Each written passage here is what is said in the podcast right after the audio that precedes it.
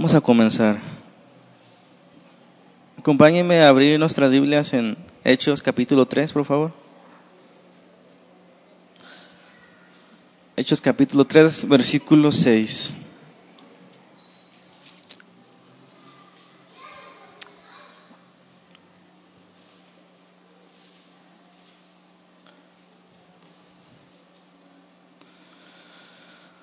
¿Listos? Dice la escritura, mas Pedro dijo, no tengo oro, plata ni oro, pero lo que tengo te doy, en el nombre de Jesucristo de Nazaret, levántate y anda. Amén. Ese es el tema 18 de nuestra serie. El título es, no tengo plata ni oro. ¿Quién sí tiene plata para que nos preste? ¿Se habían leído este pasaje antes? Creo que todos, ¿verdad?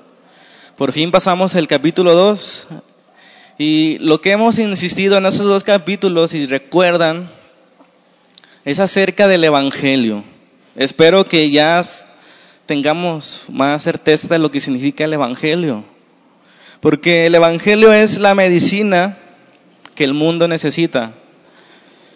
Esa enfermedad mortal del pecado, el mundo está desahuciado y el Evangelio es la solución. ¿Están de acuerdo? La única cura que existe en la, tierra es el Evangelio de Jesucristo. Por tanto, la obra maestra de Satanás no es destruirla porque no puede, no puede destruir el Evangelio Satanás, no puede destruir la iglesia. ¿Cuál es entonces su obra maestra? Contaminar el Evangelio, contaminar esa medicina única que puede curar del pecado. En otras palabras, es distorsionarla, media verdad, media mentira. Esa es su única ambición desde el principio, es el antagonista de Dios. Acompáñame a Mateo 13, 24. Esta es la trama de la película, podríamos decirlo así, de todos los tiempos.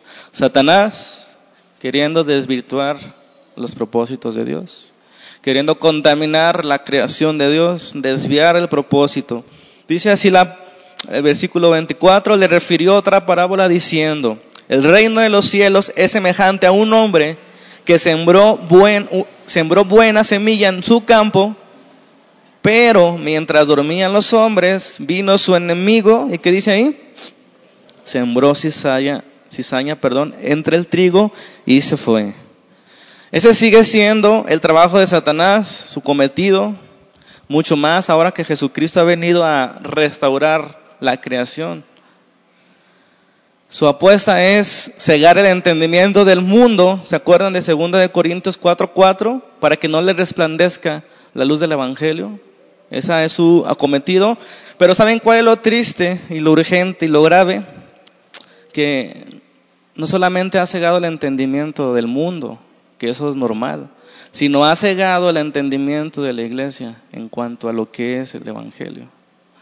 Por tanto, hay menos curados, porque la iglesia no está comprendiendo lo que significa el Evangelio, cómo ofrecerlos.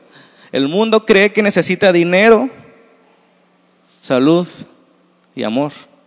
Pero nosotros sabemos que eso no es lo que necesitan, sino que ellos necesitan curarse de esa enfermedad mortal, desahuciados.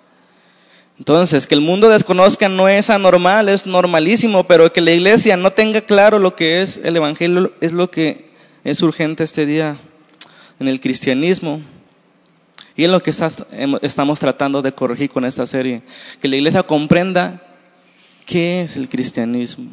¿Cuál es su mensaje? ¿Cuál es su función? Ahí encontramos en los primeros dos capítulos de Hechos cómo nació la iglesia.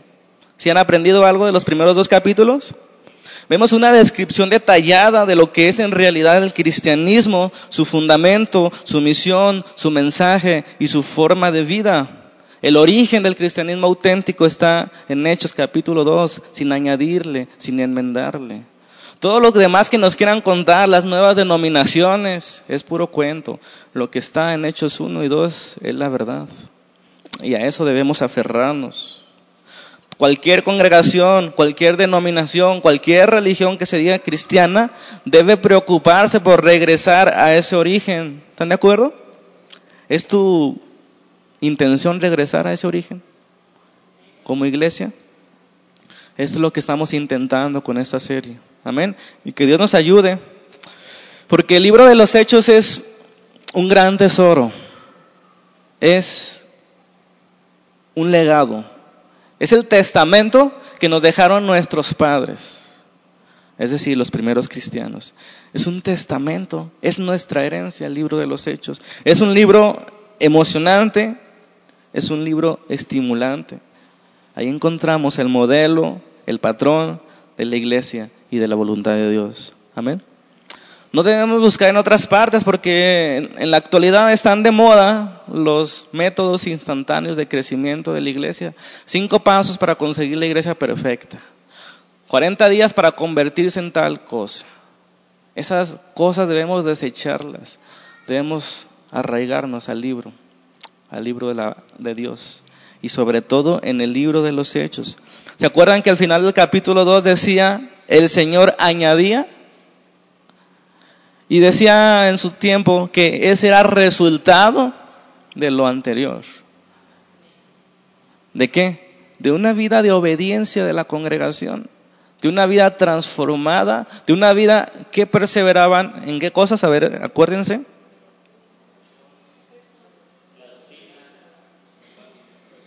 Cuatro cosas, ¿verdad?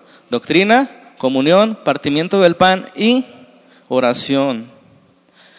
El capítulo 3 sigue hablando de esa misma iglesia, pero ahora de una manera diferente. ¿En qué manera diferente? La iglesia en acción. Y no sé si se acuerdan, pero los primeros sermones dije que la palabra hechos en griego significa acción, praxis, practicar. Eso es una palabra que describe exactamente lo que era aquella iglesia, una iglesia en acción, una iglesia activa, Amén. Yo quiero convertir, que nos convertamos en una iglesia en acción.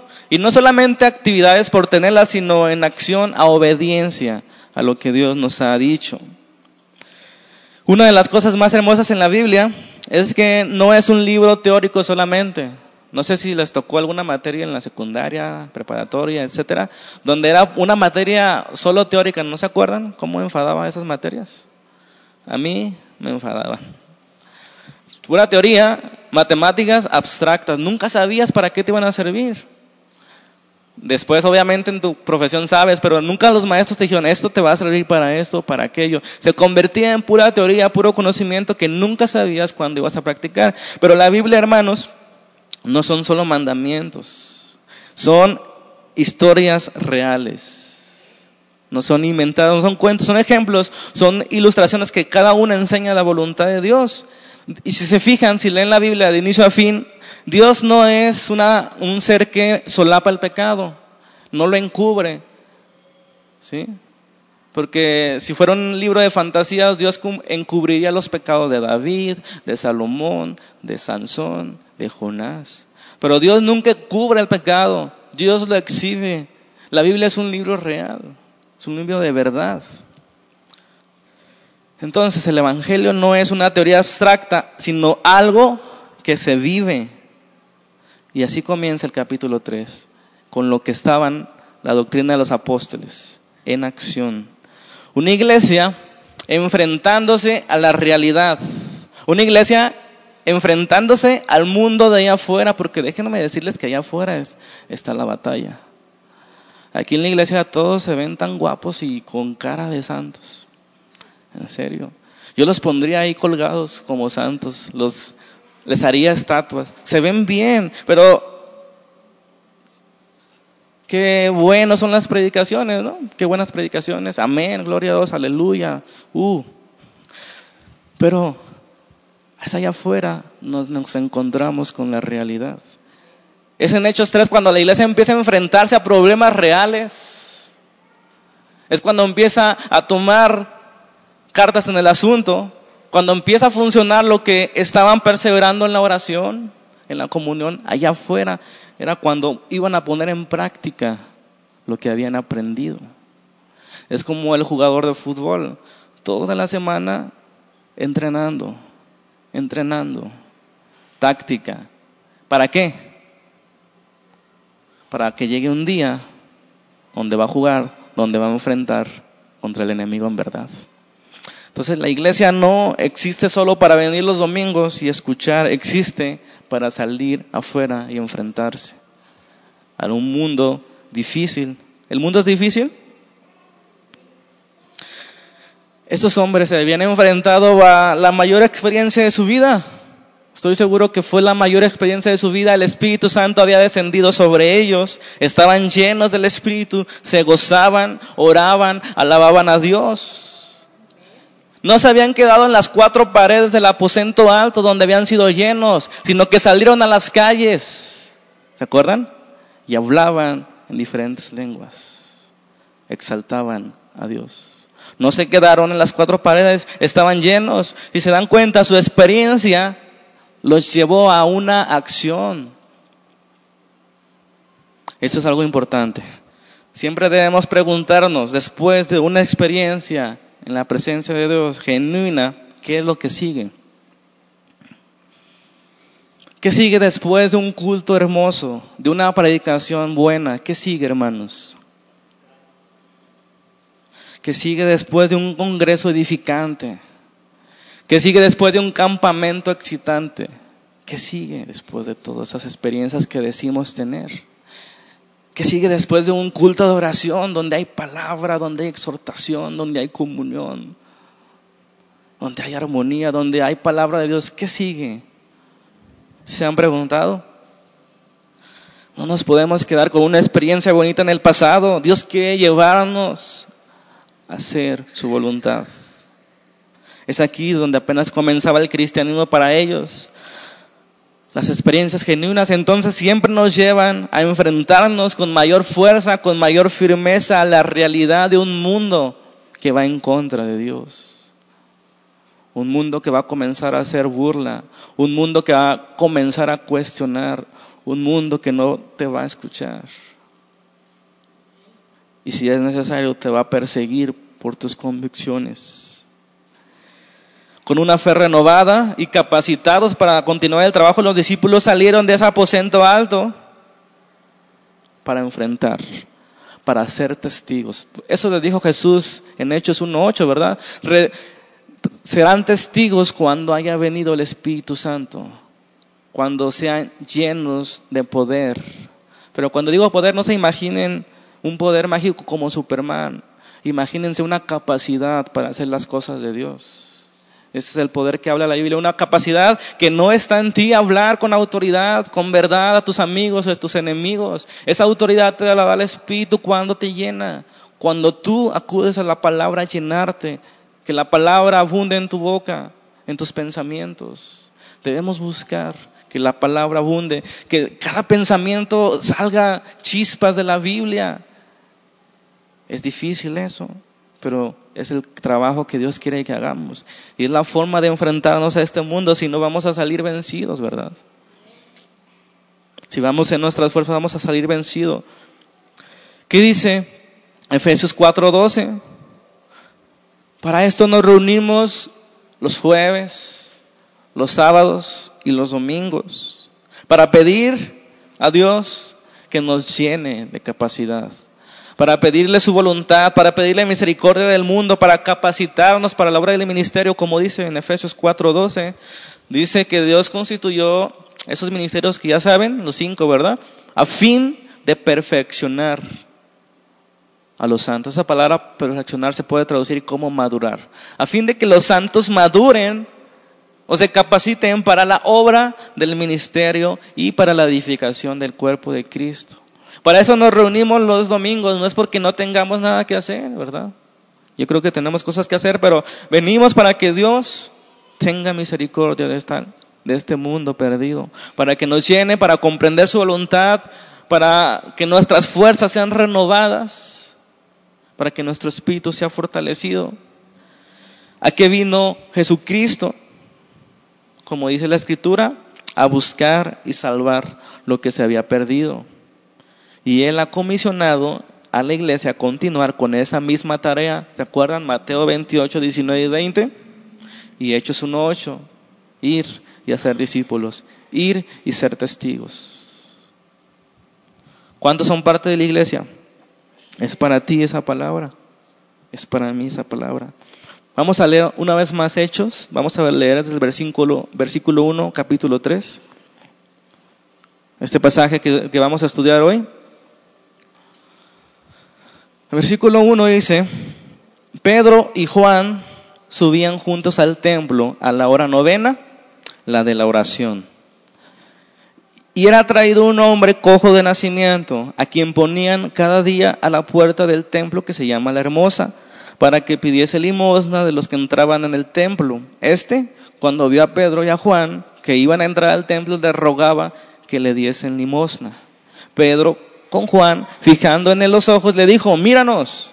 Entonces él estuvo atento, esperando recibir de ellos algo. Nos encontramos con un cojo de nacimiento. No podía caminar. Y más adelante en Hechos 4:22 dice que tenía más de 40 años y nunca había caminado este hombre. Cada día sus amigos lo traían al templo. ¿Para qué? Para que pidiesen limosna. Porque era más normal que la gente que va al templo se compadeciera y le diera, le ayudara a ese hombre, que ponerlo fuera de una cantina, ¿verdad? ¿Ustedes dónde creen que sacamos lana? Pues quién sabe, ¿verdad? Hoy en día ya no se sabe, hay que hacer un estudio psicológico, digo, sociológico de ese, ese fenómeno, a ver si la iglesia da más que los borrachos. Yo creo que ahí se darían, ¿verdad? Estaba queriendo recibir algo. ¿Qué ocurrió después de esto? Ocurrió un milagro, versículo 6. Un auténtico milagro. Dice, mas Pedro dijo, no tengo plata ni oro, pero lo que tengo te doy en el nombre de Jesús de Nazaret, levántate y anda. Y tomándole por la mano derecha le levantó y al momento se le afirmaron los pies y tobillos y saltando se puso en pie y anduvo y entró con ellos al templo caminando. No solamente caminando, saltando y alabando a Dios. ¿Qué es un milagro? Vamos empezando por ahí. Es bueno definirlo en esos tiempos donde hay tanta ignorancia por un lado y escepticismo por el otro, los que se dicen científicos, ¿verdad? Los religiosos a todo le llevan milagro y los científicos todo lo quieren explicar con la ciencia. pero el, el caso es que hoy pocos creen que existan los milagros. Incluso algunos creyentes, ¿verdad? Dicen, no es para hoy los milagros. ¿Qué es lo que sucede en un milagro. Dios creó el universo de tal manera que las cosas ocurren naturalmente y le llamamos las leyes de la naturaleza, ¿verdad? Por ejemplo, la ley de la gravedad dice que todo objeto que sube tiene que bajar de acuerdo a su peso, ¿sí? Es una ley. Eso es lo normal. Dios hizo esas leyes. Entonces, el milagro no quiere decir que Dios rompa las leyes, más bien actúa fuera de ellas. Otro ejemplo. Nosotros nos enfermamos y tomamos medicina y vamos mejorando. ¿Están de acuerdo? Pero Dios es el que sana. Por medio de, instrumentos, por medio de sus leyes, de lo que Él ha creado. ¿Ok? Dios no está limitado a usar los instrumentos que Él ha creado. Dios puede actuar fuera de ellos. Dios puede sanar a alguien por medio de la medicina y sin medicina. ¿Sí? ¿Sí me explico? Por ejemplo, nosotros podemos elaborar una carta con un instrumento llamado computadora o sin un instrumento llamado computadora. ¿Sí? Nosotros podemos usar si queremos el instrumento, así es Dios. Dios si quiere utiliza sus leyes. Pero si quiere actuar encima de ellas, no en contra, lo hace y eso es lo que se conoce como milagro. En pocas palabras, Dios actuando directamente, sin instrumentos. Eso es un milagro de, de Dios. Y lo, interesante es que, o lo malo es que los creyentes llamamos milagro de forma errónea lo que no es un milagro. Debemos saber distinguir. Algo extraordinario no significa que sea milagro. Claro, es Dios siempre actuando por medio de personas, por medio de instrumentos, de medicina, etc. Toda la gloria se la lleva a Dios, pero a veces Él decide actuar directamente.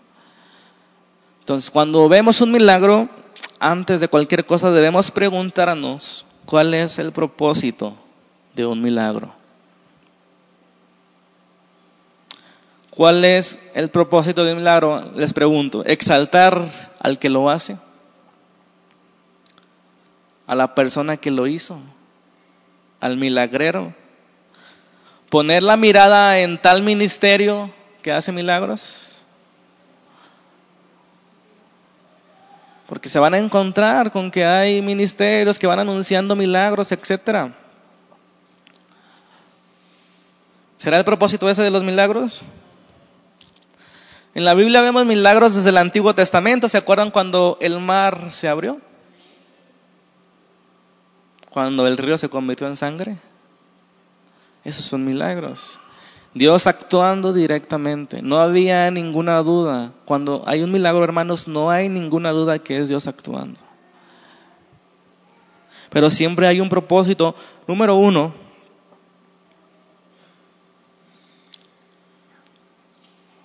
Ese propósito nos señala una verdad. Es una señal.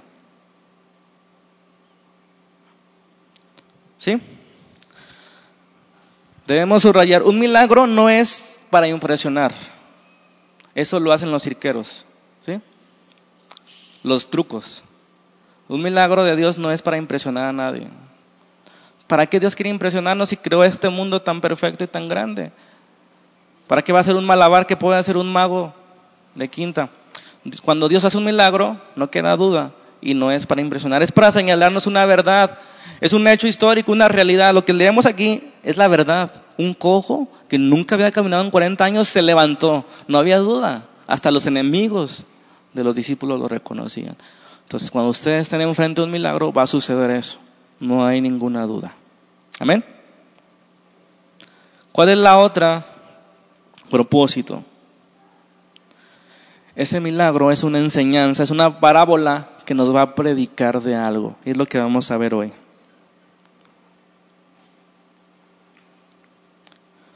Vamos a ver algunos puntos acerca de este milagro. Debemos preguntarnos, ¿qué nos va a enseñar ese cojo que fue levantado a nuestros días del siglo XXI? Pedro va a explicar más adelante la situación, pero ahorita nos vamos a detener en el milagro. Y quiero compartir algunos puntos. El número uno, el cojo de nacimiento es un prototipo del mundo. ¿Sí? Un prototipo es un modelo, es un ejemplo del mundo. ¿Qué quiero decir con esto? El cojo es el modelo de la humanidad en su condición de pecado. Así es la humanidad, tal y como se representa en el cojo. Les pregunto, ¿cuál es la condición del hombre? En primer lugar, el hombre nació así. Nunca fue sano. Nunca pudo caminar. Y esto concuerda con lo que leímos al principio. El Evangelio es para pecadores. Es para los enfermos. ¿Están de acuerdo? para los cojos de nacimiento, espiritualmente hablando.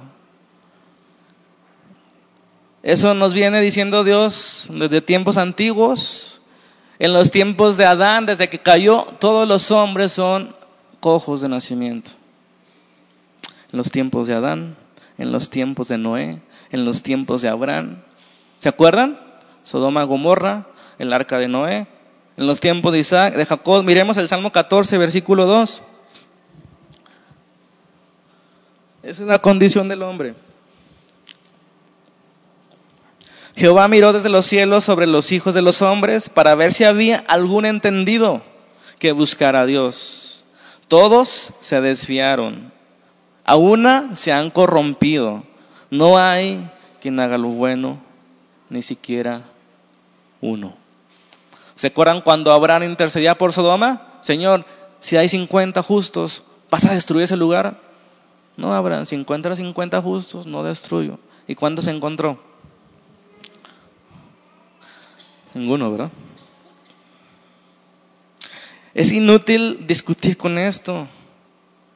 El hombre es esclavo del pecado desde el principio. No quiere venir a Dios. No está en su capacidad levantarse como el cojo. Por eso pide limosna. ¿Ustedes creen que si el cojo pudiera levantarse por sus fuerzas, no lo habría hecho desde antes? Cuarenta y tantos años pidiendo limosna. ¿Por qué? Porque no podía levantarse. El hombre no puede levantarse. Amén. Romanos 5:12 dice, por tanto, como el pecado entró en el mundo por un hombre, y por el pecado la muerte, así la muerte pasó a todos los hombres por cuanto todos pecaron. Una prueba científica de esto es que todos mueren, ¿verdad? ¿Quieres probar ese versículo? Que la muerte pasó a todos los hombres, dígame a alguien que no muera que nunca haya muerto. Está comprobado, todos experimentan la muerte por qué? Por cuanto todos pecaron. Porque cuantos todos están cojos de nacimiento. Otra evidencia, porque hay que enseñar a los niños en cuanto crecen para hacer lo bueno. Porque hay que corregir a los niños Pablo dice en Romanos 7, yo sé que el pecado mora en mí.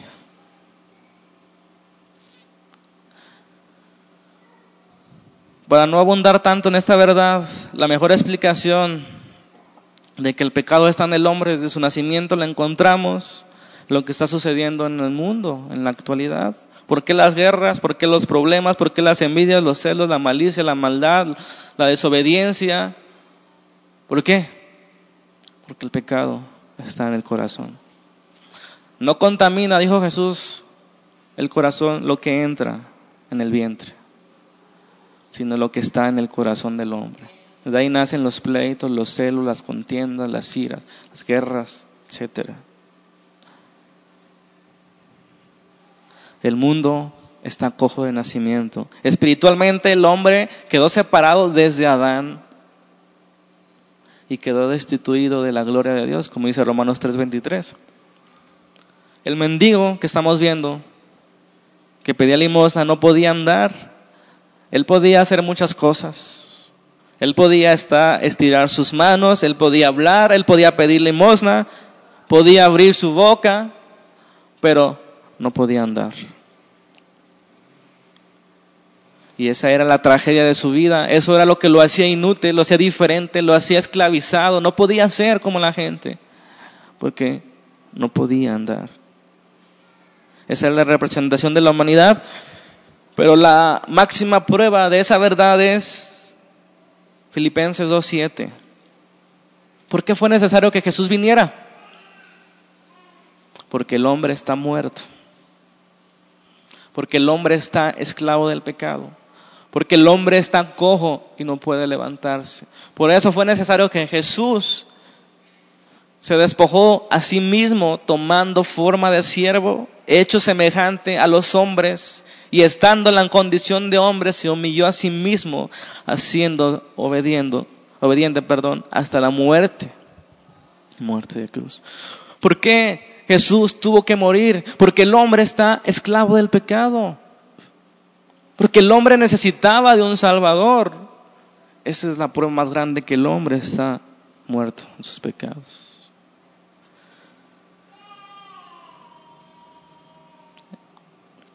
Amén. La iglesia debe conocer esta verdad. Porque el mayor peligro de los hombres de afuera es que no se dan cuenta que están enfermos mortalmente es que se creen sanos. Esa es su tragedia mayor. Pero la iglesia debe saber que solamente por la sangre de Jesús puede uno entrar a la gloria. La iglesia debe saber que el hombre es cojo y no anda y necesita un milagro. No es algo que tú y yo podamos hacer. Vamos a hacer que se convierta aquella persona. Nosotros no podemos hacer nada. Él necesita un milagro. Y un milagro solamente puede venir de parte de Dios. Número dos, el mundo no puede ayudar, solo da limosnas. El mundo tiene mucha actividad política, social, educativa, entretenimiento, incluso hasta religiosa. El mundo ofrece mucha actividad. El mundo está lleno de gente afanada que utiliza todas sus habilidades para encontrar una vida plena. El mundo quiere la felicidad. Los borrachos quieren la felicidad. Piensan que en la bebida está la felicidad, que en la droga está la felicidad, que en el placer está la felicidad. Sin embargo, eso es solamente limosnas para el cojo. El mundo ofrece, no resuelve el problema del hombre que está en su corazón, el pecado.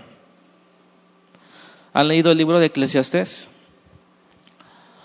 Este libro se puede resumir en que el autor trató de encontrar las respuestas al significado de la vida. Lo intentó de todas las formas posibles, por la sabiduría, por la filosofía, por el conocimiento, por el placer, por las cosas materiales, por los jardines, por los parques, en el entretenimiento, en la música, pero dice él y concluye, no pudo encontrar tales respuestas. Hermanos, esta es la realidad del mundo. Aún en sus mejores tiempos y las actividades más sanas que te ofrezca el mundo, no puede hacer otra cosa más que dar limosna al hombre cojo espiritual.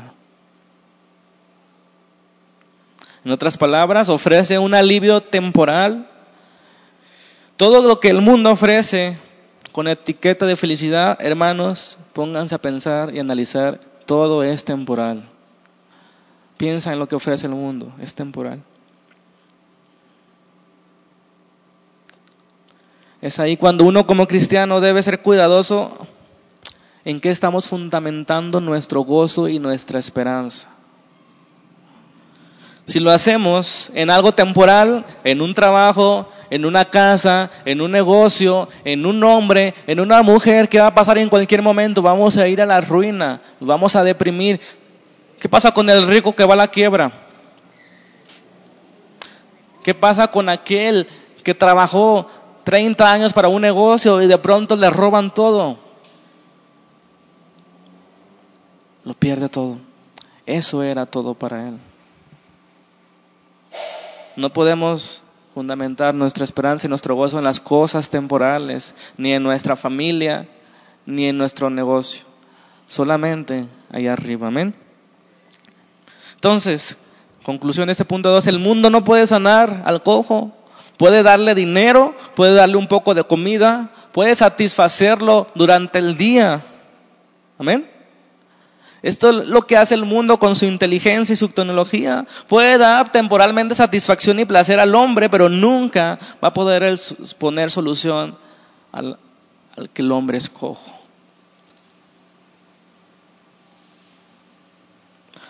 La palabra correcta de lo que el mundo hace con el hombre es lo distrae, lo entretiene de no pensar en la muerte, en el juicio, en la ira de Dios diviértete. Disfruta la vida, solamente hay una. Solamente el mundo te ofrece distraerte, pero al final del día, después de que te ofreció placer temporal, tú sigues estando en la misma condición. El hombre, después de recibir todo ese dinero y comprarse un taco, en la noche estaba en la misma condición que en la mañana. Él seguía estando cojo y por tanto iba a seguir pidiendo limón al siguiente día. Es lo que hace el mundo con el ser humano. Ofrece, ofrece y ofrece y nunca satisface. Nunca soluciona el problema del hombre. Eso hace el cine, Eso hace la televisión, eso hace el deporte, la droga, la bebida, el placer sexual. Hace que te olvides de una realidad eterna con Dios. El mundo está distraído y nosotros debemos levantarnos ahí y decirle como Pedro, míranos, cojo, míranos. Tú estás distraído, el cojo estaba tan acostumbrado a pedir diario limosna que ya ni siquiera volteaba a ver a los hombres, ni siquiera daba gracias. Por eso Pedro le dije, míranos. Estamos cristianos que se levanten y le digan al mundo, míranos, somos diferentes nosotros. Nosotros tenemos una esperanza. Nosotros tenemos la solución a tus problemas, a tu problema fundamental que ni siquiera te has dado cuenta. Amén. El mundo vive para eso. Ese es su fin. Nunca piensa en resolver su problema. Aquí vemos al cojo pidiendo limosna y pidiendo limosna y pidiendo limosna y nunca queriendo levantarse de esa condición. El mundo no quiere levantarse. Cuando los borrachos terminan toda la noche, todo el viernes, ¿les ha tocado vecinos? Yo tengo tres, uno adelante, uno a la izquierda, uno a la derecha. Bueno, dos, ya se fue uno. Pero, yo pregunto, cuando se levantan los borrachos, ¿Qué viene? La cruda. Y pregunto, ¿resolvieron algo? ¿Se volvieron más ricos? ¿Vinieron ideas para un nuevo negocio? ¿Fueron mejores padres? ¿Mejores hijos? ¿Mejores esposos? Simplemente tienen menos dinero. Y una familia cada vez más destruida.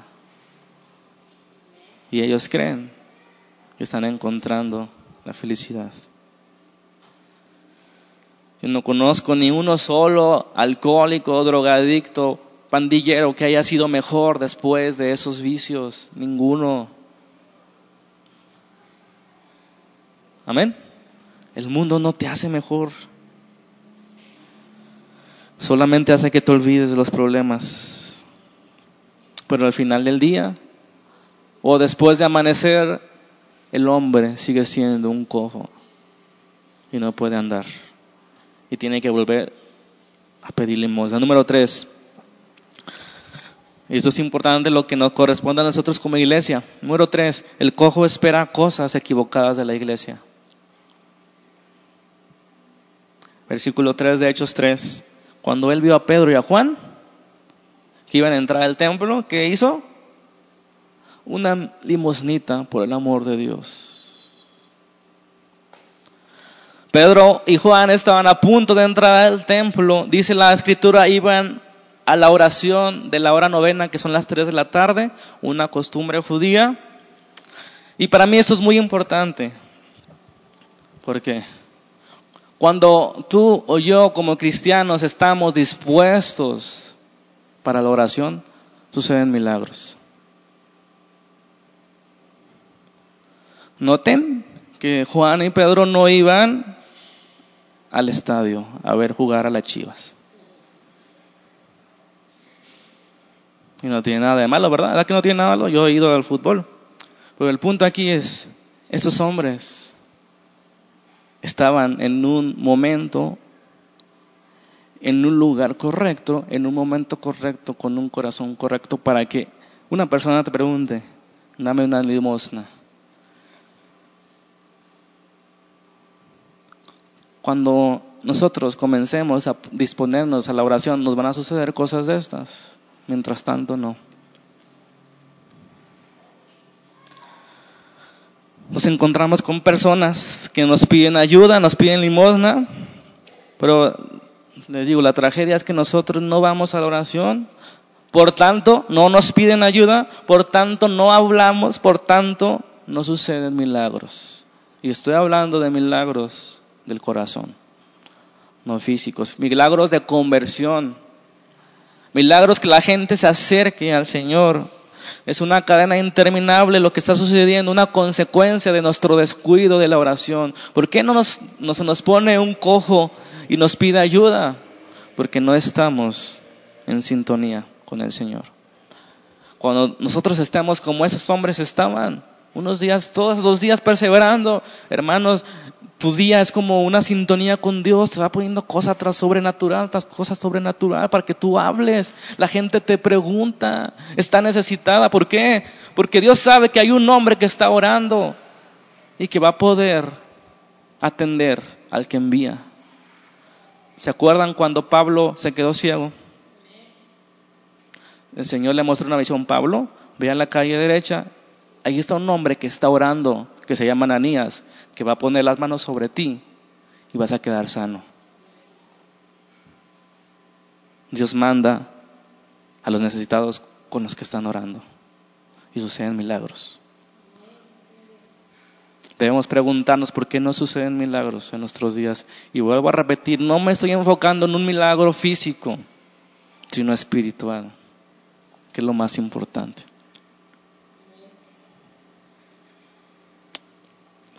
Pedro, versículo 4, con Juan, fijando los ojos en él, le dijo, míranos. Entonces él estuvo atento, esperando recibir de ellos algo. Y aquí donde decía que el mundo se equivoca o el cojo al esperar algo de los cristianos, esperar limosna de los cristianos. El mundo sigue empecinado en pedir limosna, pero nosotros no debemos descuidar, ignorar nuestra función como iglesia, lo que debemos darle al mundo. Ellos no necesitan entretenimiento. Es un error garrafal, triste, caótico que la iglesia quiera atraer al mundo por medio del entretenimiento. Esto es limosna y nada más. Ni tampoco darle una nueva moralidad, eso hacen las religiones falsas. Es como decirle a un enfermo en fase terminal, tómate un mejoralito con sabor a fresa y te alivias. No debemos ofrecerle al mundo moralidad de pórtate mejor. No pueden. Están cojos. ¿Cómo quieres que se levante? Necesita un milagro. Necesitas orar. Necesitas predicar el Evangelio. No puede levantarse. Tampoco buena música ocupa el mundo. Ellos la tienen, la mejor. Tampoco política ni ser activistas sociales, aunque es bueno ayudar. La iglesia no debe dar limosnas. La iglesia no es para que la gente se olvide un rato a los domingos de la realidad, no.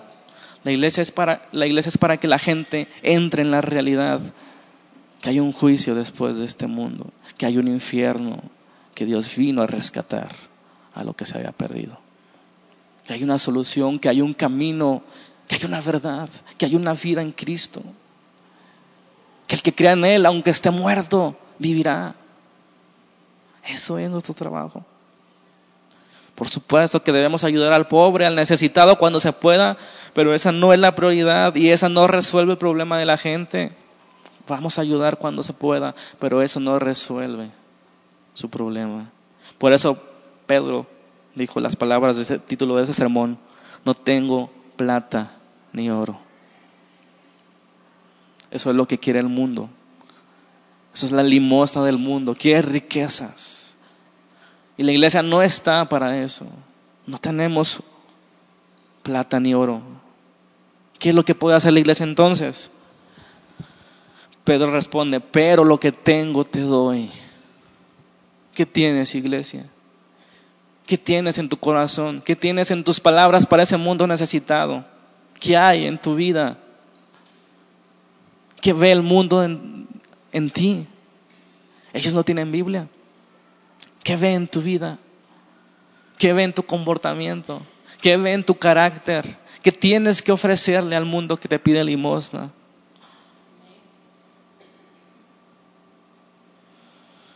Pedro, lo que tengo te doy.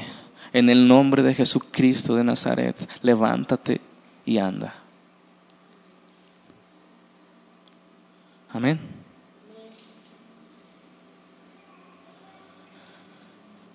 Ese es el ministerio de la iglesia.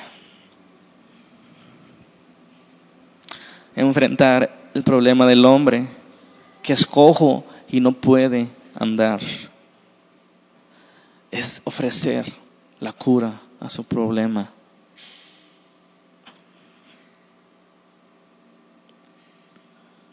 La iglesia está para decirle al mundo lo que necesita, cómo su alma puede ser rescatada. ¿Y cómo hace esto la iglesia? ¿Cómo hace esta función? Y esta es la parte importante del sermón. ¿Cómo ofrecerle a la gente lo que tenemos?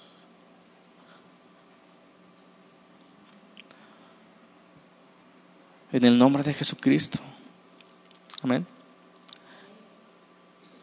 Lo que tengo te doy, dice Pedro, en el nombre de Jesucristo de Nazaret. Este es el mensaje. Jesucristo. No ningún santo, ninguna santa. Es Jesucristo. Deberíamos tener convicciones fuertes como tenía George Whitfield, que decía, me he propuesto cada día, cada que salga, no durar más de 20 minutos sin que yo esté hablando de Jesucristo.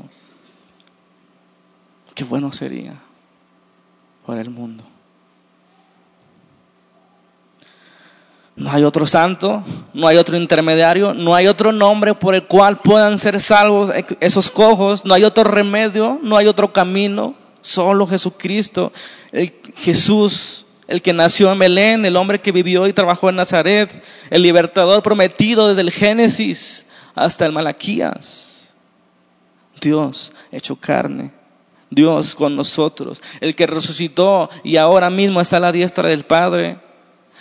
Este es el resumen de la doctrina de los apóstoles, Jesús de Nazaret. Y el mundo pregunta, ¿es posible que de Nazaret salga algo bueno? ¿Es posible que un carpintero sea el salvador del mundo? Decían los judíos. Pedro Pedro dijo, Él vino y murió y resucitó. ¿Para qué? Para solucionar el problema del hombre, su pecado, su enfermedad mortal, para traer vida en abundancia.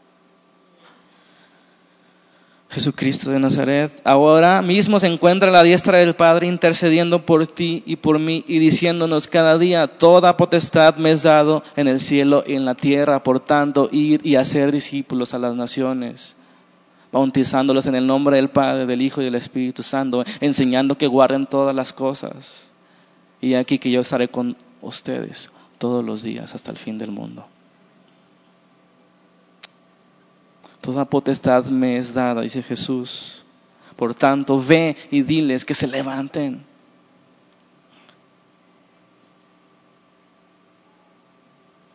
Cuando nos encontró Jesús, nosotros no estábamos buscándole, nosotros estábamos pidiendo limosnas. Y Él nos dijo, levántate y anda. Y este cojo, después de 40 años, ahora se encontraba caminando saltando y alabando a Dios. Era un milagro genuino. Versículo 7 de Hechos 3.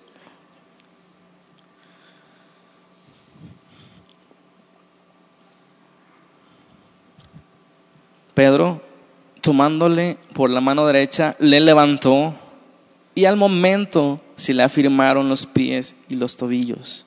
Y saltando, se puso en pie y caminó. Y entró con ellos al templo, andando y saltando y alabando a Dios. Mientras Pedro lo tomaba de la mano y lo levantaba, era Cristo en realidad el que estaba levantándole por medio de Pedro. Eso es el Evangelio. Cristo por medio de tu vida,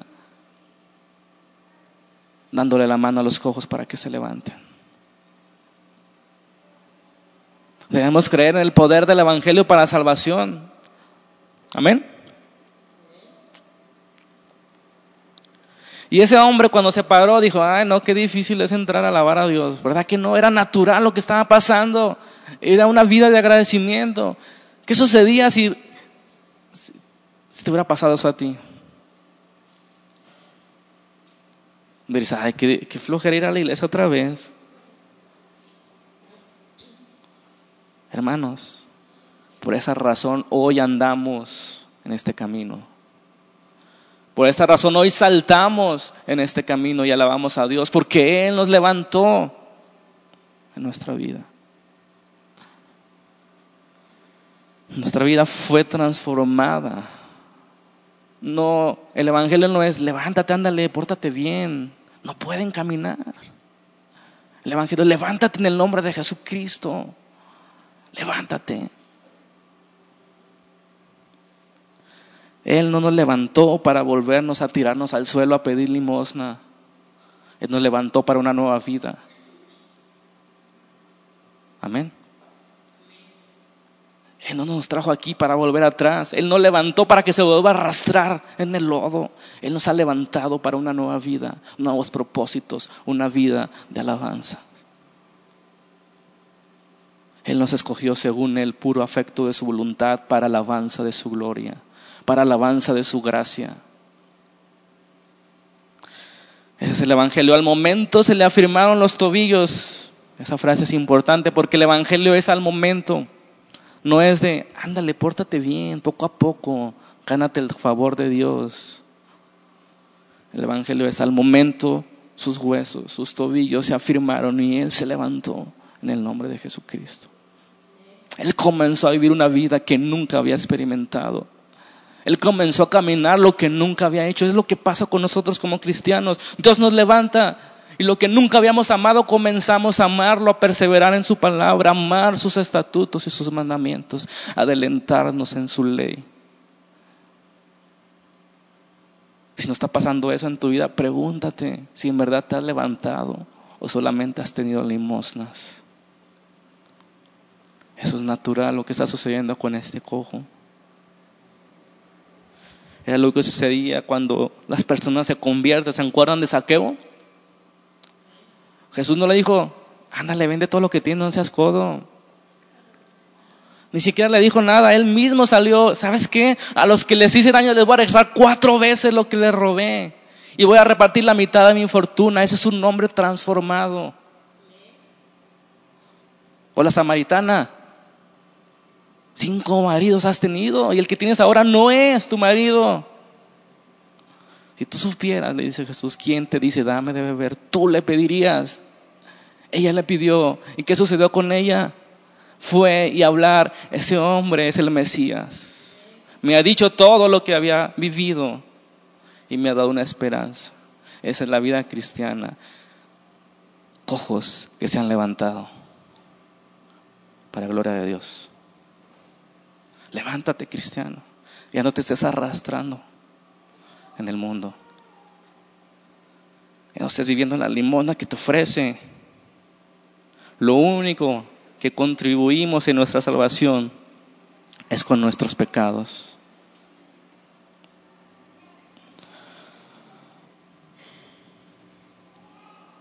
Amén.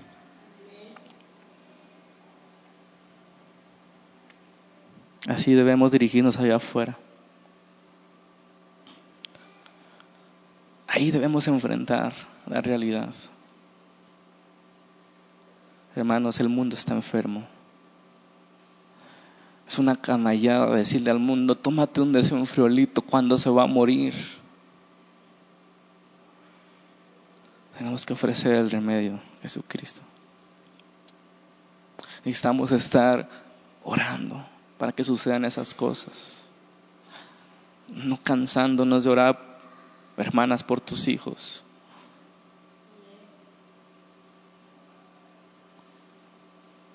¿Cuántos años tuvieron que orar muchas de ellas para que ahora nosotros estemos aquí? No se cansen. Pero necesito que entendamos que es necesario salir al mundo después de cada sermón.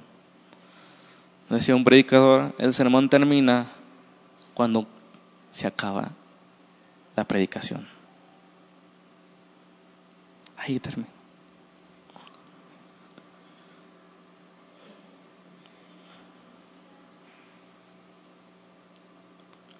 Porque no están sucediendo milagros.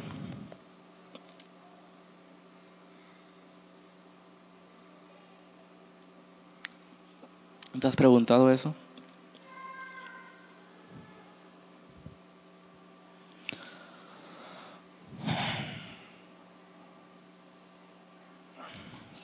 Gracias a Dios por su palabra. Y que cada día, hermanos, cada día nos quede algo de lo que leemos, de lo que escuchamos. Cada día,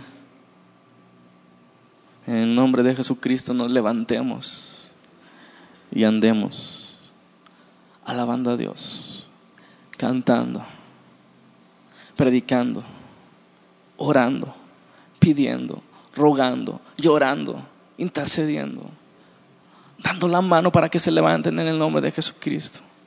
El mundo necesita hombres como Pedro y Juan. Que su pensamiento siempre esté en las cosas de Dios. Ellos iban a adoración. Ni siquiera lo planearon vamos a hacer una campaña de milagros con los cojos que están afuera del templo. Ellos fueron dirigidos por Dios.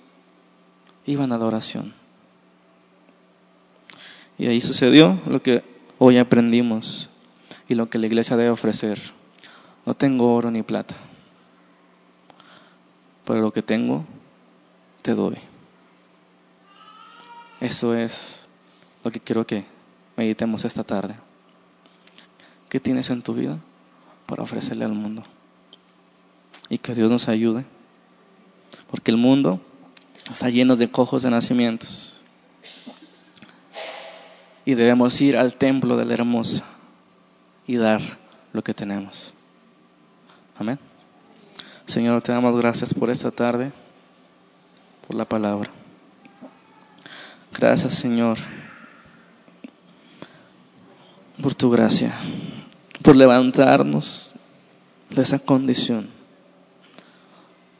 por cambiar y transformar nuestras vidas, por dar un nuevo propósito, por darnos una fe grande, por darnos un amor, una pasión. Enséñanos, Señor, a tener ese sentir que hubo en estos hombres que veían la realidad del mundo que se enfrentaban cada día sin temor,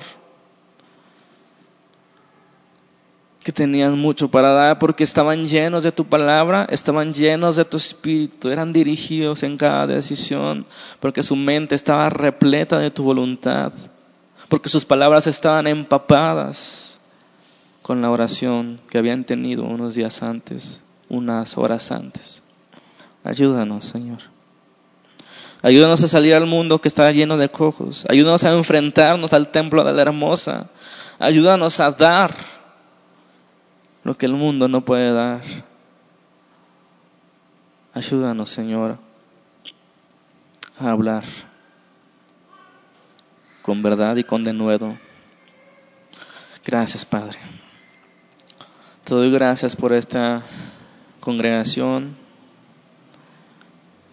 te pido, Padre, que nos llenes de tu espíritu, que nos reveles tu verdad y que al salir de aquí no sea lo mismo que ayer. Gracias, Padre. Te lo pido en el nombre de nuestro Señor Jesús, Jesucristo de Nazaret. Amén.